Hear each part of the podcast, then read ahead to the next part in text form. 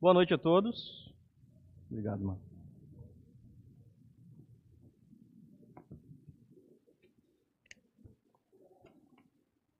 Essa mensagem de hoje, gostaria que você saísse daqui pensando em não aceitar qualquer motivação mais para a sua vida. Não aceitar qualquer tipo de motivação para a sua vida. Semana passada, domingo passado, o Bruno pregou aqui sobre a administração, a gestão do tempo. Ele disse: é, não perca tempo. Isso mexeu muito comigo, essa mensagem. Eu pensei: motivação tem tudo a ver com isso, porque as nossas motivações às vezes nos levam a perder tempo na nossa vida. Então eu pensei: a gente não pode aceitar qualquer tipo de motivação para a nossa vida, porque senão a gente vai para qualquer lado da, da, daqui a pouco. Daqui a pouco as nossas motivações elas são incoerentes umas com as outras e a gente faz um, um quebra-cabeça insolúvel na nossa vida. Então, motivação, gente, é um tema bem controverso. Né? Motivação é, tem várias definições dentro da psicologia, da psicoterapia, mas a minha ideia hoje não é trazer é, é uma definição epistemológica do que, que significa ali motivação. É, eu queria trabalhar mais dentro do, do, do senso comum, né? o motivo para uma ação. Motivação no sentido mais mecânico da psicologia, né? que, que Lewis falava que era o energizador dos nossos movimentos, das, das nossas ações, mais dentro desse sentido que eu vou trabalhar hoje é, essa mensagem. Talvez você já pensou sobre isso, né? sobre suas motivações, talvez alguém já já lhe cobrou, às vezes no casamento a esposa cobra, Tiago, tem que ser mais motivado no casamento. Tem que ser tão motivado aqui quanto tu é com os teus amigos, né? Às vezes o, o, esposo cobra a esposa, ah, tu tinha que ser motivado em casa, assim como tu é com as amigas também, nas coisas que tu gosta de fazer. Motivação é, é, é interessante porque algumas motivações que a gente, a gente pega elas pra gente, uh, a gente tem muito apreço por elas. Né? Tem, tem motivações que a gente gostaria muito que as outras pessoas também tivessem. Que as outras pessoas também entendessem, fizessem as coisas do jeito que a gente faz, levassem então a sério quanto a gente leva. Isso, gente, gera é, é muitos conflitos nos nossos relacionamentos mesmo. Né? É, em época de pandemia, então, onde as emoções ficam à flor da pele, é, a gente viu o alto índice de separações nessa época porque as pessoas passaram a conviver mais tempo juntas, e aí as, essas emoções é, é, à flor da pele, a, as motivações começam a, a, se tornar mais evidentes, e às vezes motivações egoístas, e, e egoísta com egoísta, a gente acaba tendo que se afastar. Então a, a pandemia, para mim, ela trouxe muito forte essa questão. A gente passou a se conhecer às vezes melhor e não por querer. A gente foi obrigado a se conhecer melhor, conhecer melhor os outros e da família principalmente, né? E tem um sociólogo americano, gente, chamado Nicholas Christakis. Ele é considerado entre uma das 100 pessoas mais importantes, mais influenciadoras no mundo hoje pela revista Times.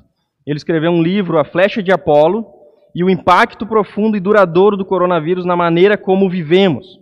Então ele, ele compara vários eventos na história, é, a nível mundial, guerras, pandemias, e ele, ele avalia o comportamento do ser humano diante des, desses casos e o comportamento do ser humano depois que isso passa. E ele chega à conclusão de que o ser humano ele age sempre repetindo o mesmo comportamento. Então ele diz que existe uma grande tendência de que quando passar a pandemia, quando a gente tiver já tudo bem, a gente olha e diz assim: bom, não me pegou, né? É, é, eu, eu fiquei, peguei pandemia, peguei a, a, o corona, mas não morri, estou bem. Então, gera um certo alívio. E a tendência, a tendência é que depois da pandemia poderemos ter um período de libertinagem sexual e gastança desenfreada. É, a gente percebe que a sociedade, ele, ele percebe que vai, tende a ter uma vida mais ainda voltada para o hedonismo, mais ainda voltada para o imediatismo, mais ainda voltada para esses sentimentos egoístas, para essas motivações egoístas. E aí a gente pensa assim: ah, mas eu nunca vou, vou me tornar isso, Tiago. Aí eu não vou. Eu, fica tranquilo, eu, eu tenho, sou muito bem resolvido. Eu não sou influenciável desse jeito. Gente, é um negócio que começa aos poucos. As influências na nossa vida, que geram motivações na nossa vida, elas, a gente não decide se tornar esse tipo de pessoa do nada. Né? Amanhã eu vou me tornar um libertino, gente. Não é assim. Né? Não, não, funciona desse jeito. Isso acontece, e por isso que é muito perigoso esse, esse período que a gente vai entrar, né? ele avalia isso.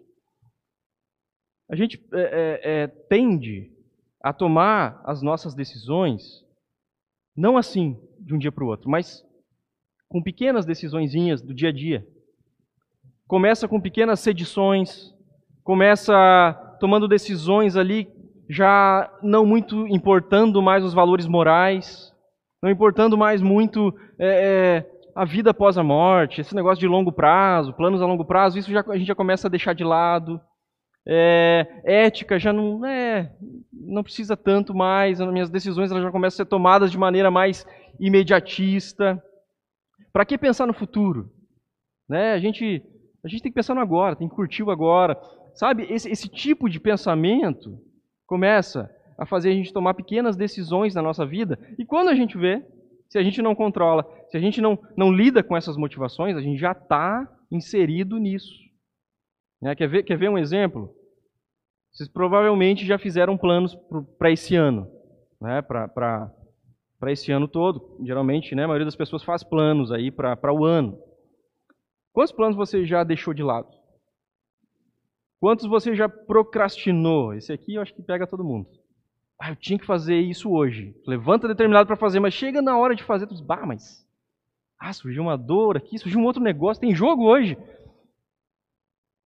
São pequenas decisões que vão nos levando a construir esse futuro. Então, por isso que é muito perigoso, por isso que é muito interessante a gente pensar sobre as nossas motivações. O que, que eu tenho de motivações hoje? Quais são as minhas motivações? Para onde que eu estou indo? É, o que, que eu estou fazendo da minha vida? Se você está nessa de não fazer plano, você está mais influenciado do que imagina. Então, a gente precisa hoje refletir, eu queria que vocês refletissem sobre isso. Tá? Motivação é um assunto muito, muito é, é, importante, muito complexo, vocês veem as grandes empresas, né, as, as, grandes organizações, as grandes empresas de recursos humanos, é, os times de futebol, é, é, a grande mídia, marketing, está sempre tentando achar a melhor teoria para influenciar as pessoas, influenciar suas motivações, para ganhar dinheiro, para que as pessoas comprem a nossa ideia, para que as pessoas invistam naquilo que eu quero, para que as pessoas entendam é, que talvez elas precisem daquilo, e por isso nós somos bombardeados com motivações o dia inteiro, gente. Toda a semana. Então, motivação. Motivação no trabalho. A gente vê uma pessoa rende bem no trabalho e outra não. Sendo que elas, as duas ganham o mesmo salário, as duas têm é, é, a mesma influência, as duas estão expostas ao mesmo meio. Por que, que uma rende e outra não rende? Então a gente vê que é um assunto muito complexo. E não se chega a nenhum denominador comum, a nenhuma fórmula mágica. Ó, se tu na tua empresa assumir essa fórmula, todos os funcionários vão render. Não existe isso.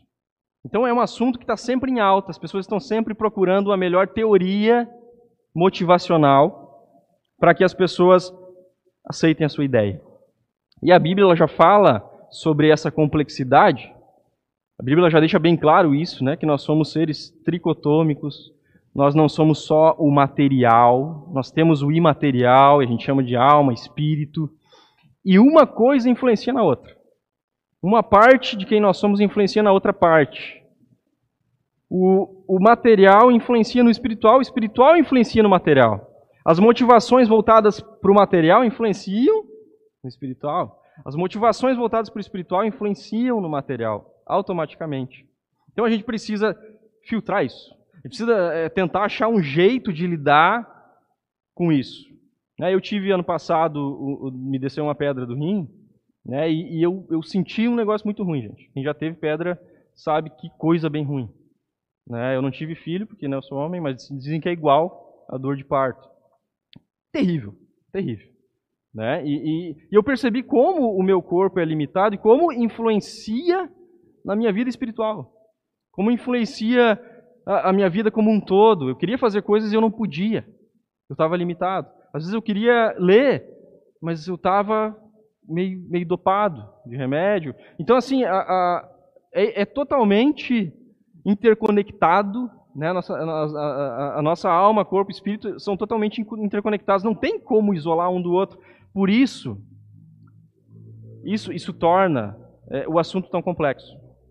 Por isso que a gente não consegue identificar, às vezes, motivações de maneira tão clara. Por isso que a gente precisa rever esse assunto. A gente precisa desse tipo de mensagem. São várias variáveis que nos fazem motivar ou desmotivar. Por isso, a primeira pergunta que eu queria trazer hoje, você pensasse sobre isso.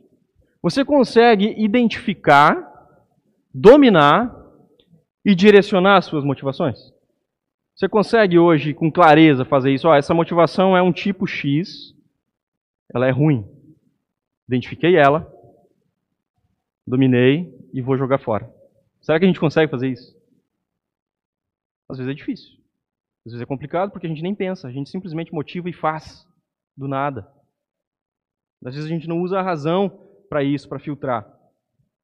É, existem três tipos principais, né, que são os mais reconhecidos, como eu falei. Não estou trazendo aqui um estudo né, de psicologia, tá? é, é, é algo bem uh, do senso comum mesmo com relação à motivação.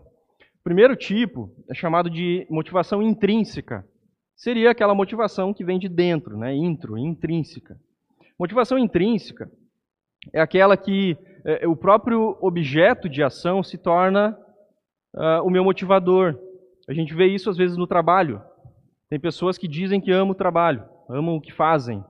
Né? é, um, um, vendedor, por exemplo, que, que, que, ama vender, aquilo é mexe com ele dentro e ele gosta daquilo, ele sai para vender, ele gosta de relacionar, de, de, de vender a, a ideia, de, de, de trabalhar com pessoas, se relacionar com pessoas. Ele ganha, recebe o salário dele, sim, mas o que motiva ele a fazer do jeito que faz é o próprio trabalho. É, isso existe, existem pessoas assim. E aqui, gente, é um, só, só um, um parênteses, aqui é um grande perigo, esse tipo de motivação, se a gente não controlar muito bem ela. Porque hoje a gente é levado a pensar que eu preciso sentir isso, eu preciso sentir bem com o meu trabalho, eu preciso amar meu trabalho, eu preciso amar o que eu faço. E a gente sabe que a vida real não é assim.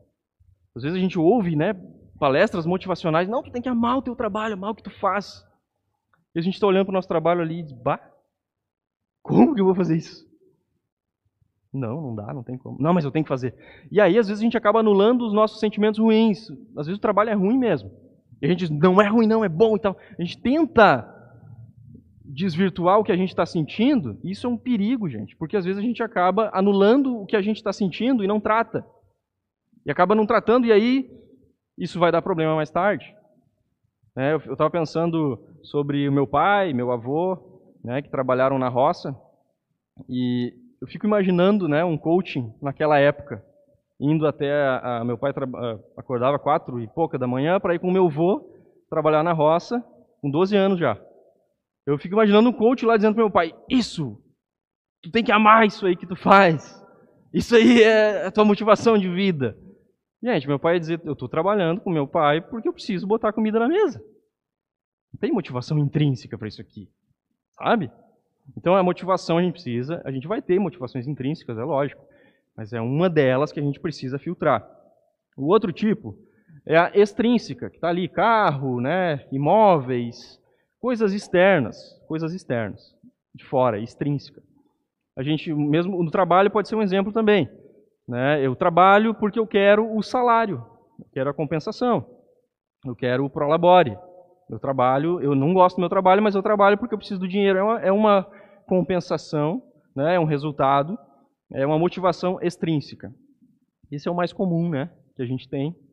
É, e tem a motivação transcendente. Motivação transcendente, gente, é aquela que eu não sinto bem fazendo. O motivo pelo qual eu, eu decido fazer aquele tipo de coisa eu não tenho um resultado material também, mas alguém ganha. Outra pessoa ganha. Isso é uma motivação transcendente. É, é um tipo de motivação que é mais difícil, é mais raro de encontrar. Mas é uma motivação diferente.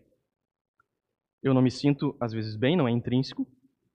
Não é extrínseco porque eu não recebo, às vezes, nada em troca. E é transcendente porque alguém vai ganhar com o que eu decidi fazer da minha vida. Por isso, por existirem tantos tipos de motivação, a gente precisa refletir sobre ela. Sobre esse tema. Se você tivesse que classificar as suas motivações hoje, elas estariam mais em qual desses tipos? Pensando aí em várias que vocês têm, várias decisões que vocês tomam na vida, quando vocês decidem fazer algo importante na vida, onde que vocês estão direcionando? Como vocês estão direcionando? Qual que é a fonte geradora das motivações de vocês? Vocês conseguem identificar para poder domar, dominar e direcionar? Tem um personagem, gente, que para mim ele é muito característico sobre isso, e eu queria trabalhar ele hoje, trabalhar com você sobre as lições que ele traz, dentro da, da, da, da analogia de um jogo de xadrez. O jogo de xadrez tem uma jogada que é chamada de checkmate. Vocês provavelmente já ouviram falar. Que é uma jogada que te coloca em uma situação, o adversário te coloca em uma situação onde que tu, teu rei está exposto e tu vai perder o jogo se tu não fizer uma jogada que vire o jogo. Se tu jogar de qualquer, qualquer jeito, tu vai perder o jogo, está colocando o teu jogo em risco. Eu queria que a gente analisasse hoje colocando as nossas motivações em xeque. Dando um checkmate nas nossas motivações. Pensando assim, eu estou jogando o jogo da minha vida e as motivações que eu tomo para mim, elas vão me levar para algum lugar. E é melhor que eu saiba para onde eu estou indo, porque se eu perder o jogo da vida, não tem um segundo jogo, não tem volta, não tem vamos jogar de novo, não tem. Então eu preciso lidar com o checkmate da vida com seriedade. Eu queria fazer essa analogia hoje e eu vou ter um checklist aqui, trazer um checklist para que a gente coloque em xeque as nossas motivações e avalie elas, e direcione elas. Ou fica com ela, ou bota fora. E o personagem que eu, eu escolhi, gente, para isso é José, José, filho de Jacó, José do Egito. Para mim é um cara assim fenomenal nesse sentido. Ele teve todos os motivos para desistir do seu sonho. Ele ele teve todos os motivos, as motivações para não ser ninguém, para é, levar a vida dele de qualquer jeito. Ele foi vendido pelos irmãos, ele foi escravizado, ele foi injustiçado, preso.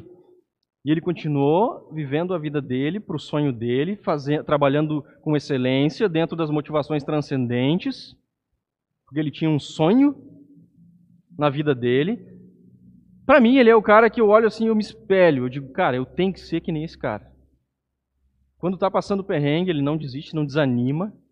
Ele é um cara motivado, é um cara que sabe o que quer da vida, é aquele modelo que tu olha e diz assim, cara, eu tinha que ter essa frieza, eu tinha que ter essa determinação, eu tinha que ter essa calma, essa paz, quando o negócio, o mundo está caindo. Ele é esse modelo. Então eu vou trazer hoje esse, esse, esse checklist de, analisando a vida de José. Eu queria convidar vocês para fazerem isso comigo hoje. Eu vou começar pela primeira cena, que é a cena mais emblemática para mim, que é a cena final é a cena onde o sonho de José ele vai se realizar e talvez é a tentação final para José, onde ele, ele fica cara a cara com aqueles que fizeram acontecer todo o mal que aconteceu na vida dele. Ele fica cara a cara e ele age dessa forma aqui. Lá em Gênesis, capítulo 45, de 1 a 5. E levantou a voz em choro de maneira que os egípcios o ouviam e também a casa de Faraó. E disse a seus irmãos: Eu sou José, vive ainda meu pai? E seus irmãos não lhe puderam responder porque ficaram atemorizados. Disse José a seus irmãos: Agora cheguem aqui, mais perto. Chegai-vos a mim. E eles chegaram. Então ele disse: Eu sou José, vosso irmão a quem vocês venderam para o Egito, mas agora não vos entristeçais, nem vos irriteis contra vós mesmos, porque vocês me venderam. Porque para a conservação da vida, Deus me enviou adiante de vós. Por incrível que pareça, gente, essa cena aqui é a realização do sonho de José. Ele viveu todo o perrengue que viveu na vida dele, foi vendido pelos irmãos. Ele passou tudo isso trabalhando com excelência, a gente vai ver isso mais depois, fazendo tudo bem feito, tudo com excelência, com determinação, motivado.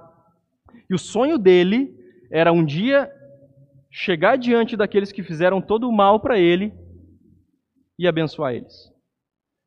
E salvar eles da fome e cuidar deles. Olha o tipo de motivação, o tipo de sonho. Você já pensou um sonho desse para a tua vida? Eu vou viver para abençoar aquele que fez mal para mim, porque eu quero chegar lá aquele dia, olhar no olho dele e abençoar ele. Essa, esse era o sonho de José, um sonho que veio de Deus para ele, que ele pegou esse sonho para ele e disse: É isso que eu quero da minha vida, é isso que eu vou fazer da minha vida, Deus. Não parece uma grande motivação de vida, não parece um grande sonho de vida, mas a gente vai ver o porquê que esse sonho é tão grande, porque esse sonho é tão significativo e porquê que esse sonho ele mexe muito com a gente também, ele pode mexer muito com a gente, ele pode influenciar a nossa vida, ele pode tornar a nossa vida uma vida totalmente motivada. E a gente vai ver esse checklist hoje a partir da vida de José. Eu quero voltar lá no início da história, depois a gente vai voltar aqui. É, se a gente voltar no capítulo 37, lá de Gênesis, Moisés diz para a gente que José tinha 17 anos e lá ele já escolhe qual vai ser o sonho da vida dele. Qual vai ser a grande motivação principal que vai direcionar a vida dele.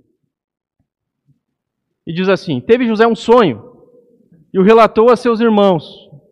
Por isso, o odiaram ainda mais, pois ele lhe disse para eles: rogo-vos, ouvi esse sonho que tive, ó, é importante. Atávamos feixes no campo, e eis que o meu feixe se levantou, ficou em pé, e os feixes de vocês se curvaram perante o meu. Então lhe disseram: Ah, tá, reinarás com efeito sobre nós agora, e sobre nós dominarás renalmente. E com isso, tanto mais ainda o odiavam por causa dos seus sonhos e de suas palavras. Teve ainda outro sonho. E, e falou para os seus irmãos de novo. Sonhei também que o sol e a lua e onze estrelas se inclinavam perante mim. Contando a seu pai e a seus irmãos, repreendeu o pai e disse para ele: Que sonho é esse que tiveste? Acaso viremos eu, tua mãe e teus irmãos a inclinar-nos perante ti em terra? O que é isso, guri? O que tu está pensando? E seus irmãos lhe tinham ciúmes. O pai, no entanto, considerava o caso consigo mesmo. Por quê? Porque o pai, José, era o queridinho de Jacó. Então, Jacó ainda deu uma pensada, ficava pensando a respeito. Mas os irmãos, os irmãos não. Os irmãos começaram a odiar ainda mais José. E por quê, gente? A gente consegue identificar claramente as motivações dos irmãos de José. Qual era a motivação dos irmãos de José? Ódio. Eles agiam por ódio. Agindo por ódio, eles resolveram odiar o seu irmão e fazer mal para José. As motivações ficam bem claras, as motivações de José e as motivações dos seus irmãos e do seu pai. O que é importante aqui, gente? As suas motivações elas precisam ser direcionadas através do motivo pelo qual você existe. Esse é o grande que na vida de José já no início. Quando Deus ele cria a gente, ele resolve criar a gente, já lá no óvulo da mãe, desde lá, ele já coloca uma alma, ele já cria a gente, um espírito, nos torna um ser vivo. Deus ele já cria um para quê nós existimos. ele já cria um para quê? Para que, eu vou criar o Tiago? Vou botar ele em São Leopoldo em 1984 com essa família. Deus já deu um propósito para a tua vida. No momento em que ele te criou, ele já tem um propósito. E José, ele entendeu o propósito. José sabia que ele era filho de Jacó, neto de Isaac, bisneto de Abraão, e ele sabia que Deus havia dado para sua família, através de Abraão, um plano. O plano é: vocês abençoarão todas as famílias da terra. E na geração de José, José escolheu: eu quero isso para mim. Eu vou fazer parte desse grande plano de Deus e na minha geração eu quero isso. Eu quero cumprir isso, esse plano de Deus. E os irmãos de José, quando José contou o sonho que vinha de Deus, a motivação deles levou eles a dizer: Eu não estou nem aí para esse sonho. Vem de Deus, não vem, eu não quero nem saber. Por isso é importante a gente filtrar as motivações, gente. Vão ter motivações que, quando estiverem alinhadas com o propósito de Deus para a tua vida, são motivações que tu precisa investir.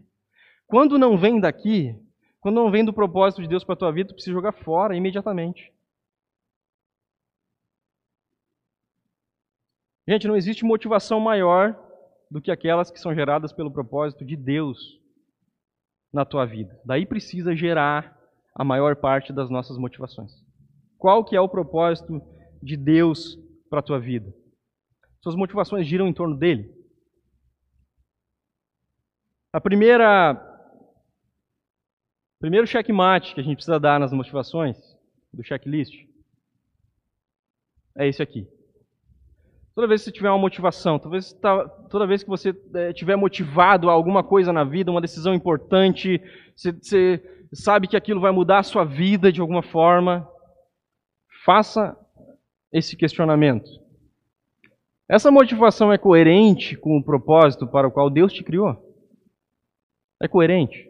Porque às vezes a gente entende o plano de Deus, entende o propósito de Deus, a gente sabe, ó, Deus ele quer que eu, que eu participe do plano dele nessa geração, na minha geração. Beleza, entendi. Vou lá, né? Tô, tô, sei que é a igreja, Paulo fala que é através da igreja que eu sou edificado, que a minha fé é edificada, eu preciso da igreja, estou lá tal. Eu entendi o propósito. Mas as minhas decisões, as minhas motivações começam a ir para outro lado. Eu começo a desviar, eu começo a investir em outras coisas. Mas lá está o meu alvo. Por que, que eu estou indo para cá? Como eu falei no início, são pequenas decisões que vão desviando a gente. Quando a gente vê, se dá conta, a gente está indo para o lado contrário. Por isso eu preciso pensar, eu preciso colocar em xeque as minhas motivações.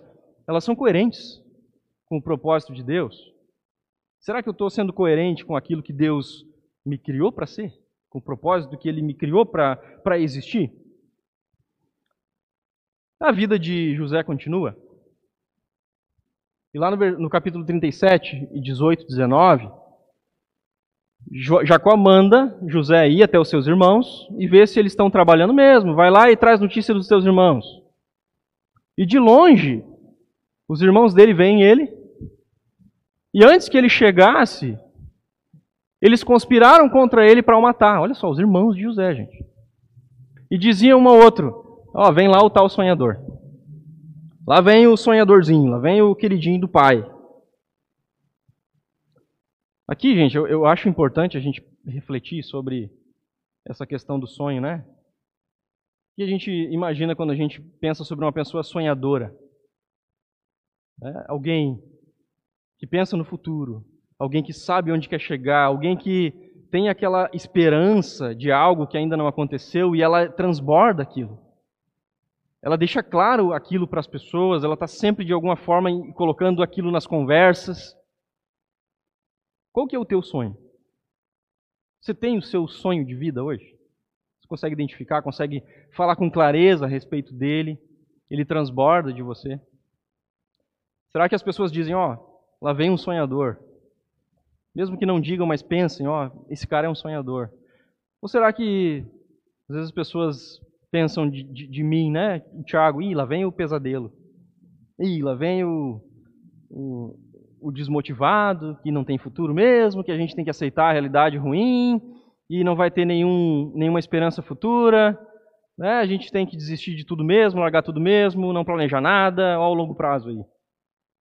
Sonho tem a ver com plano a longo prazo, tem a ver com esperança. Entender o propósito de Deus te faz começar a sonhar com um futuro de esperança. Isso começa, gente, a vir de dentro para fora. É um negócio que quando tu vê, tu está falando sobre o teu sonho. Tu está falando sobre a tua esperança. Porque está uh, tá aqui dentro. Já está no teu coração, já faz parte de ti. Por isso que a gente precisa entender o propósito de Deus para a gente. Qual que é o propósito? O propósito, ele vai te dar um sonho. O propósito de Deus vai te dar um sonho. É, pode ser perrengue na vida, pode ser difícil a situação, pode, pode passar por um monte de situação difícil, mas sua cabeça está no sonho. Tua motivação é: eu sei onde eu vou chegar. Eu sei que Deus está comigo. Vamos lá. Vamos lá, vamos, vamos, trabalhar com excelência, porque eu sei onde eu quero chegar. Vamos, vamos fazer as coisas acontecerem. Trabalhar em, em, em, junto com Deus nisso. E aí, vem um, uma, uma, uma parte importante da história de José, que ele é vendido pelos irmãos. Logo que ele chega, né, então ele estava de longe, eles viram ele de longe, quando ele chega aos seus irmãos, eles tiram a túnica dele, pegam ele e lançam ele numa cisterna vazia, sem água, num poço sem água. José está sonhador, motivadão com sonho que ele recebeu de Deus, e do nada, gente, o mundo cai na cabeça dele. Do nada vem um temporal para acabar com o sonho. E aí a gente precisa entender que a gente tem que estar preparado para os testes do nosso sonho. Os testes virão na vida. A gente vai ser provado se a gente vai continuar ou não com esse propósito. As nossas motivações elas vão continuar ou não sendo construídas, direcionadas por esse propósito aqui. Tiago, mas o negócio está difícil, cara. Pensa nisso. Como é que estava para José aqui? Às vezes a gente olha, lembra de José, né? Ah, José é o exemplo de motivação, exemplo de sucesso, um cara de sucesso. Foi o segundo maior depois de, de Faraó lá, né? No Egito, governador.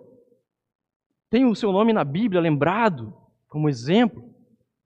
A gente imagina que José motivadão, nessa cena aqui, ele está de boa lá no poço. Ah, estou aqui de boa. Perninha para cima, motivado. Só que a gente precisa entender que motivação não tem a ver só com empolgação. Empolgação é diferente de motivação. E a gente acaba confundindo isso às vezes. E a gente acaba aceitando motivos para fazer algo na nossa vida por empolgação. Só por uma empolgação inicial. Quem aqui nunca, né? nunca iniciou alguma coisa na vida porque estava empolgado, porque ouviu uma palestra motivacional, porque os amigos influenciaram e ficou empolgado, vou começar a apostar nisso, naquilo, e aposta e perde tudo. E vou investir nesse curso porque, bah, isso aqui vai mudar minha vida, eu vou virar um coach, não sei do que lá, e o cara investe em curso, paga não sei quanto, e a vida fica igual. Não muda, não ganha nada, não, não transforma em nada. Empolgação a nossa motivação ela pode sim ter empolgação inicial, mas ela não depende dessa empolgação. Quando a gente toma decisões só no calor da empolgação, vai passar um tempo, gente. A empolgação vai acabar. O que vai restar é a perguntinha: por que, que eu entrei nessa? Por que, que eu comecei isso? Onde é que eu estava com a cabeça? Por isso, a gente precisa entender que eu não posso tomar uma decisão só pela empolgação inicial. E aqui entra mais uma pergunta do checklist. Será que não se trata apenas de uma empolgação inicial, essa decisão que eu vou tomar na minha vida? Será que não é só no calor do momento? E aí é interessante para a gente é, é, colocar em xeque, pensar no longo prazo. Quais as consequências dessa decisão no longo prazo? Para onde que elas vão me levar? E se acontecer isso, isso, isso e isso? O que que isso vai gerar na minha vida? Onde que isso vai me levar a longo prazo? A gente precisa a, a, ter muito claro aquilo que Jesus falou para a gente. Jesus deixa bem claro que a gente precisa lidar com as frustrações, lidar com as provações com relação a, ao nosso sonho de vida, ao nosso propósito de vida. E lá em João 16 ele diz: No mundo vocês vão ter aflições. Jesus dá a real para a gente. Vocês vão ter aflições. Não vai ser empolgação, empolgação, empolgação todo o tempo. Vocês vão ter aflições. Mas tenham bom ânimo, porque eu venci o mundo. Jesus ele dá a realidade que a gente vai ter perrengue na vida, vão ter situações difíceis, e ele dá a motivação. Motivação é ele. Eu venci. Eu sou a motivação de vocês. Vocês não precisam de mais nada. Vocês não precisam de nada mais. Só de mim. Eu sou a motivação, eu quero ser a motivação de vocês, independente do que acontecer na vida de vocês. Motivações é, é, que valem a pena, gente. Elas nos fazem viver os dias comuns também, com a mesma determinação. Se a gente olhar para a vida de José, a gente vê ele lá na casa de Potifar, de boa, né? Na boa lá. Depois a gente vê ele na casa é, de Faraó, governador do Egito. Em 24 anos de vida de José, desde os 17 até os 41, que ele foi, depois que ele foi vendido, tiveram dois casos só de dias extraordinários na vida de José. São esses dois que eu falei. O resto, o resto foram 24 anos e menos dois dias de motivações ruins, de perrengue, de prisão, de escravo, jogado no poço. Você precisa valorizar os dias comuns da sua vida. Às vezes, às vezes a gente olha no feed lá do, do, do Instagram, do Facebook, os dias extraordinários das pessoas, os TBTs e tal, e a gente vai colocando isso na nossa mente. Mas as pessoas, gente, elas postaram uma foto boa, legal.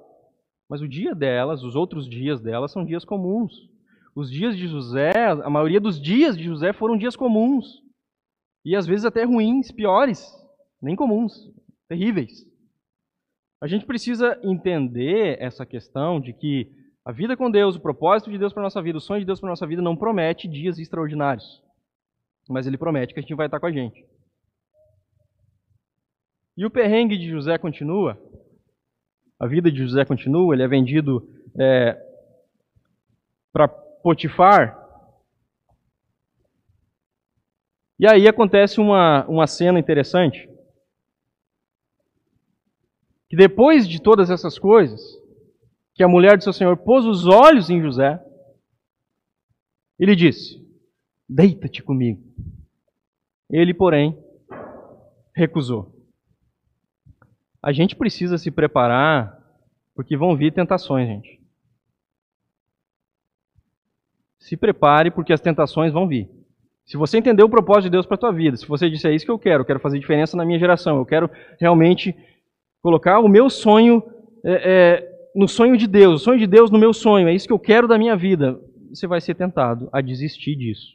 Você vai ser tentado a escolher um outro plano de vida, a fazer outra coisa que não é essa. Certo que a tentação vai vir. Tem um, um, um cara, um ator, que para mim é um grande exemplo assim de, de alguém que resistiu à tentação e chegou no seu sonho. Stallone. Esse cara aqui, a gente olha hoje, mundialmente famoso, né? um cara que chegou onde queria, ator conhecido, reconhecido em todos os lugares do mundo. Mas se a gente olhasse lá para 1976, a gente ia conhecer um cara totalmente diferente do que se diz sucesso, no referente a sucesso. Ele era um cara que estava com 26 anos de idade, o sonho dele era ser ator. Ele estava sem um pila no bolso. E mas ele queria ser ator. E não deu certo. Ele já estava, o que, que eu faço da minha vida? Ele foi numa loja de bebidas, levou o cachorrinho dele junto. E alguém ofereceu 40 dólares pelo cachorrinho dele. E ele vendeu o cachorrinho dele, ele dizia que era o melhor amigo dele, foi muito triste para ele. Duas semanas depois disso, Ele estava olhando uma luta de boxe do Mohamed Ali. Cara, e ele teve uma inspiração de escrever o roteiro Rock. E eu não preciso falar mais nada, né? Rock indicado dez vezes, se eu não me engano, ao Oscar. É, sucesso mundial. Mas ele foi tentado, quando ele escreveu o roteiro, ele foi nas agências e elas disseram: Ó, oh, muito bom esse roteiro, eu te dou 350 mil dólares por esse roteiro e é meu. E aí eu vou botar um ator bonzão para fazer esse filme aí. Ele disse: Não, eu quero ser ator. E eu quero ser o ator principal desse filme. 350 mil dólares para quem não tinha nada. Cara, tu imagina a tentação que ele não sofreu aqui. Imagina a mulher dizendo para ti: Tu tá louco? Mas aceita isso aí agora. Faz um pix agora aqui. 350 mil muda a nossa vida. 350 mil pelo teu sonho. Puxa vida. Ele diz não. Ele ganha só 30 mil dólares. Tá bom, vou te dar 30 mil só porque tu quer fazer isso aí, porque eu não sei se vai dar certo. Ele tinha paralisia do lado esquerdo do rosto. Tinha muito motivo, gente, para ele vender. Ele estreia o filme, o filme é sucesso. Deu certo. O sonho dele se realiza. Ele volta lá e fica três dias esperando na loja de bebidas, ver se o senhor ia voltar com o cachorrinho. O senhor volta, ele paga 15 mil pelo cachorro de volta. Imagina, o senhorzinho ganhou Comprou por 40, vendeu por 15 mil três dias depois. O sonho dele falou mais alto do que qualquer tentação, e não era qualquer tentação. A gente viu José passando por isso, gente. José estava na casa de Potifar, era um grandão no Egito. Ele podia pensar assim: bom, eu já, já ganhei Potifar, já ganhei a mulher do cara, estou por cima. Vou ceder aqui um pouquinho, tô, eu, vou, estar aqui para o resto da vida.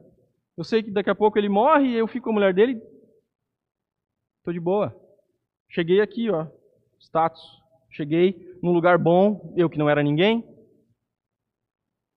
A tentação, imagina a tentação que José passou, gente. Agora, se a gente tem uma motivação que vale a pena, a gente não bota preço nela. Se a gente tem um sonho que vale a pena, que está alinhado com o propósito de Deus para nossa vida, a gente não bota preço, porque quando a gente bota preço, pode ser que alguém pague. Não bota preço. Ah, vou botar um preço bem alto, porque daí ninguém paga. Não, pode ser que alguém pague para te vender o teu sonho. E a gente precisa colocar, mais uma vez, as nossas motivações em xeque, perguntando, questionando.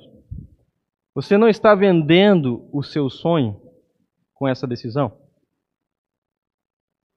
que às vezes a gente toma decisões que vão influenciar no futuro da nossa vida, inclusive no pós-morte, o que a eternidade, e a gente não não pensa. A gente não está pensando no nosso sonho quando a gente vai tomar algumas decisões. Às vezes a gente está empolgado com outras coisas. Motivações que valem a pena, que contribuem para o plano de Deus não tem preço. Não estão à venda. Gente, essa atitude de José, minha, meu sonho não está à venda, não vou cair na tentação. Essa atitude de José acabou levando ele para a prisão. A mulher de Potifar, ela inventa uma história, inverte a história, na verdade, diz que José tentou agarrar ela, abraçar ela e, e queria abusar dela. E aí eles, Potifar escuta, né, e a mulher, né, a mulher está falando, e manda prender José injustamente. E José é preso por essa decisão. Chegando lá na cadeia, ele começa a trabalhar lá dentro, ajudar lá dentro, ele se torna o cara lá dentro também. Porque José fazia tudo que fazia com excelência. José tinha uma motivação, aquela motivação é, é, transcendente de que ele tinha que ajudar as pessoas, e lá dentro ele se tornou referência. Se tornou referência. Os carcereiros já, já deixavam tudo na mão dele. Ele era o cara. E aí chega um momento em que dois presos de Faraó são colocados na mesma prisão que ele: o padeiro e o mordomo. Dois caras importantes, direto de Faraó, que trabalhavam diretamente com Faraó, foram presos com ele.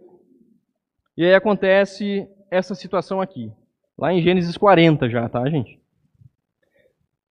Aí perguntou aos oficiais de Faraó, os que foram presos, né? Por que, que tendes hoje triste o semblante? Por que vocês estão tristes hoje? O que está acontecendo? Aí eles responderam: Tivemos um sonho e não há quem o possa interpretar. Aí José disse para eles: Ué, porventura não pertencem a Deus as interpretações? Contem o sonho para mim. Olha a moral de José, gente. Não é Deus que interpreta? E Deus não está comigo? Conta aí. Não dá vontade de ser esse cara.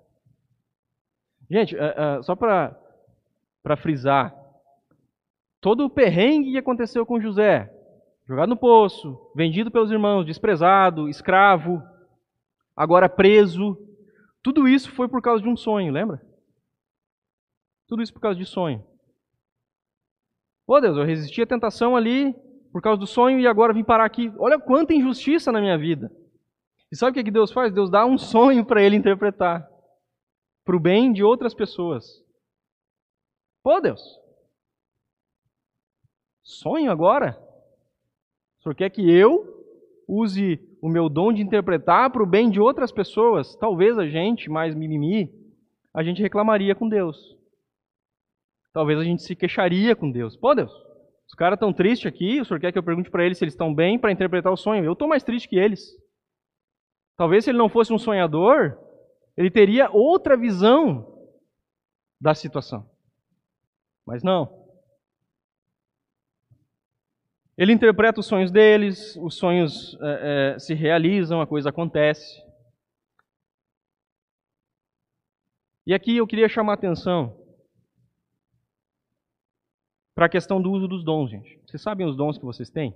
Já pararam para pensar a respeito disso? Por que, que Deus colocou tal talento na tua vida, tal dom na tua vida? Por quê? Por que, que a tua personalidade é essa? Tem um estudo do Rumenig de quarta passada, muito legal, muito interessante. Quem não viu pode acessar lá o Betânia Tel no YouTube. A respeito dessa coisa do autoconhecimento, meu tipo de personalidade. Muito legal a gente se conhecer, a gente conhecer a si mesmo para isso, para identificar as motivações. E aqui é, é, a gente é levado a mais um checkmate. Quando você tiver uma motivação a fazer alguma coisa na sua vida, está motivado a alguma decisão importante que vai mudar a sua vida, pensa como isso contribui ou prejudica no uso dos meus dons para o reino de Deus. Você para para pensar nisso? Um grande exemplo é ganhar dinheiro, né? Todos nós, acredito, a maioria aqui, usa os seus dons para ganhar dinheiro. Por quê? Porque eu uso para trabalhar. Trabalho remunerado. Todos nós. Ou, já, ou trabalham ou já trabalharam de alguma forma. E não é errado, gente, usar os dons para ganhar dinheiro. Isso é motivação intrínseca ou extrínseca, dependendo do seu caso. Mas precisa existir uma motivação transcendente aí também. O uso dos meus dons precisa estar alinhado ao propósito de Deus para a minha vida quando Ele me criou. Precisa estar alinhado com o sonho. E aqui entra essa pergunta. Preciso ver se essa motivação vai me levar ao uso dos dons para o reino de Deus ou não. Coloca em xeque. Deus ele espera que a gente use os nossos dons para servir, como a motivação principal. E é lógico, Deus ele, ele deixa claro que a gente, a gente pode viver uma vida aqui tendo, é, curtindo com a família, férias, aproveitando o dinheiro que a gente recebe, fazendo bom uso. Ele pede, inclusive, ele não pede nada em troca. Ele orienta que a gente devolva 10%. Olha, gente, olha o tamanho da graça de Deus. Ele poderia exigir tudo da gente. Ele deixa a gente viver com motivações intrínsecas, extrínsecas. Ele só pede uma coisa: usem os dons para o meu reino, para o avanço do meu reino. Tem uma fala de Spurgeon que eu acho muito legal. Ele diz assim: Meu filho, se Deus o chamou para o ministério, não se rebaixe ao ponto de ser um rei em qualquer país.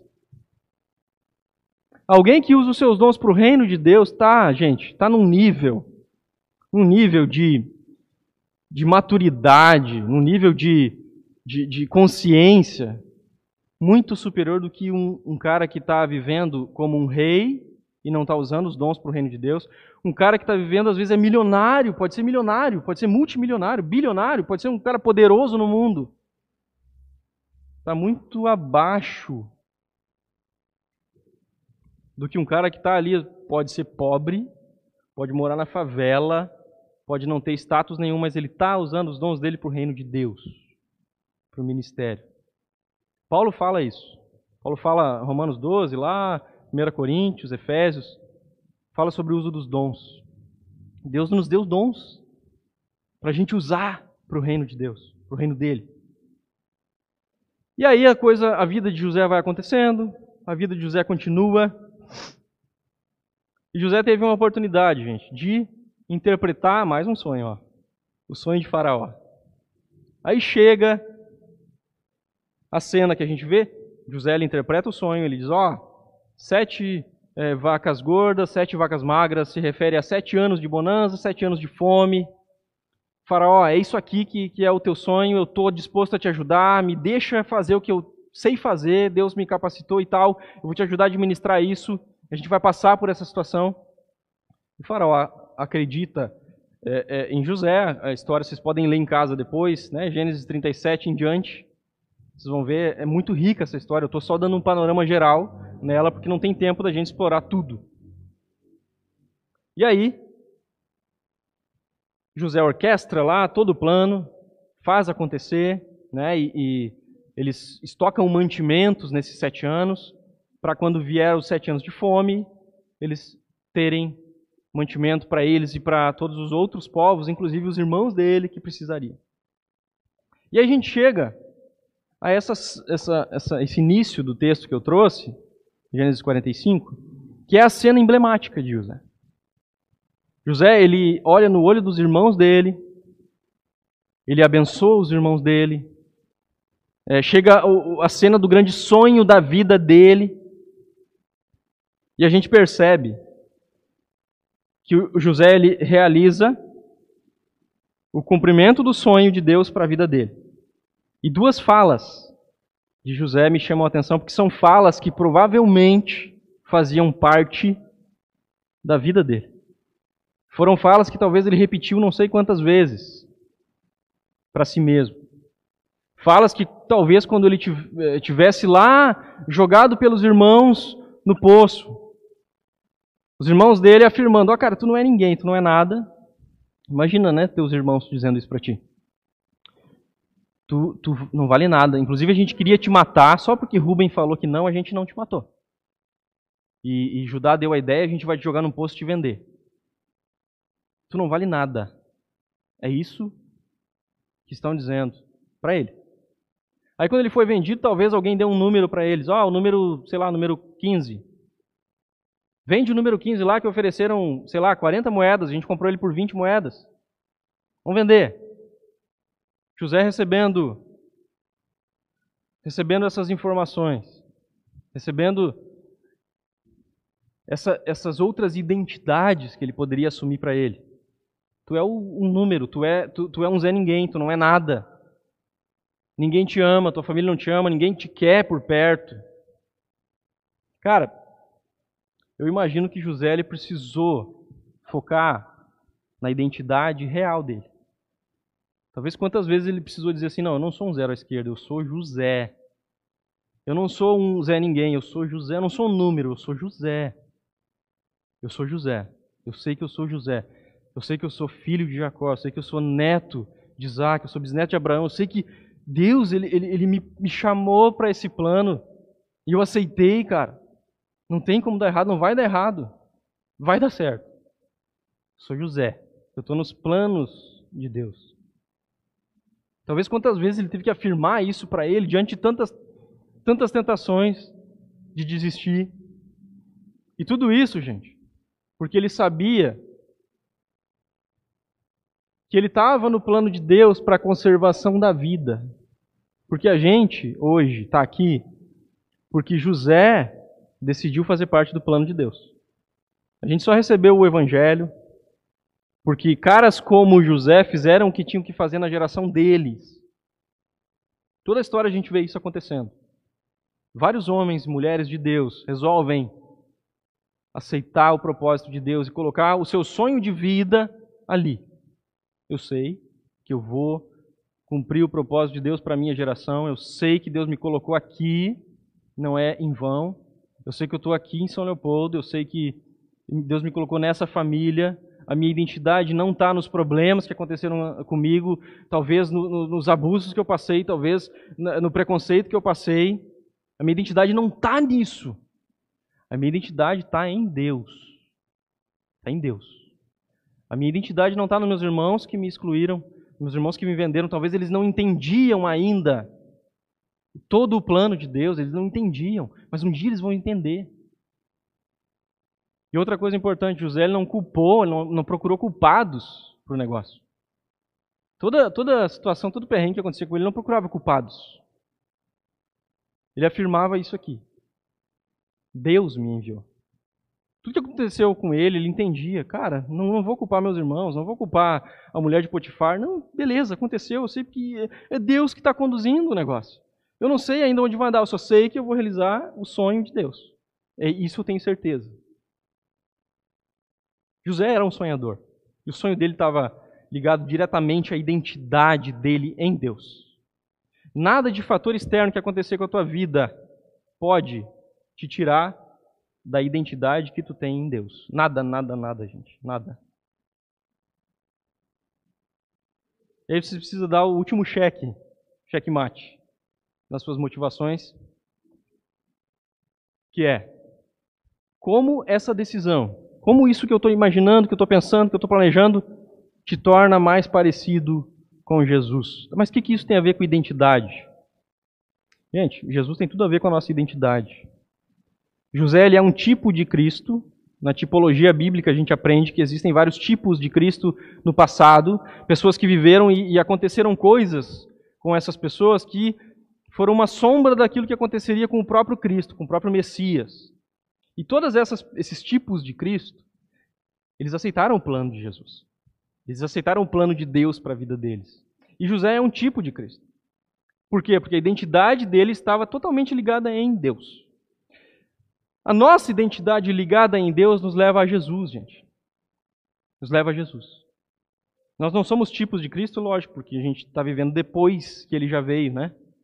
Mas a Bíblia diz para a gente que a gente é chamado a ser imitador de Cristo. Paulo fala isso. Vocês têm que ser imitadores de Cristo, imitadores de meus imitadores também, porque eu sou imitador dele, e a coisa vai, vai acontecendo. A gente tem muitos e muitos e muitos imitadores de Cristo. Bruno cantou aqui a última música, né? Discípulo, música do Patrick. A gente é chamado a isso. Discípulo é aquele que segue o seu Senhor, segue o seu mestre, copia ele em tudo. A gente é chamado para isso. A nossa identidade, por isso que, que a nossa identidade ela está totalmente ligada em Jesus. E a gente precisa colocar as nossas motivações em xeque se isso que eu estou escolhendo para minha vida realmente está me levando a ser mais parecido com Jesus ou não. Por isso que eu preciso filtrar. Se não, eu tenho que jogar fora, eu tenho que achar um jeito de jogar fora essa ideia, essa motivação. Porque eu preciso, na minha geração, ser parecido com Jesus. Eu preciso. É isso que, é, é, é isso que eu sou. Essa é a minha identidade. A gente precisa pensar como isso torna a gente mais parecido com Jesus em cada decisão da nossa vida. Eu queria te incentivar a ter esse checklist na sua vida. Toda vez que você vai tomar uma decisão importante, faça essas perguntas. Faça esses questionamentos. Eu tenho certeza que se você fizer isso, avaliar é, é, as suas motivações, olhar bem profundo para elas e tomar uma decisão de jogar fora o que não te leva para perto de Deus, que não te leva para perto do propósito de Deus, e assumir motivações só aquelas que te levam para perto de Deus, propósito de Deus, você vai ser como José. Na sua geração você vai fazer diferença. Eu lembro que quando eu conheci a Betânia, é, a igreja Betânia, o Bruno, o Mateus, o Patrick, eles vinham com esse sonho, esse negócio de alcançar o Rio Grande do Sul. Eu, quando ouvi isso, isso mexeu comigo de uma maneira muito diferente. Nunca tinha tido um, uma motivação dessa na minha vida. E eu percebi, gente, que isso não vem deles. Isso vem de, só pode vir de Deus. Alcançar o Rio Grande do Sul, que é o estado menos evangelizado do Brasil, é o sonho de Deus.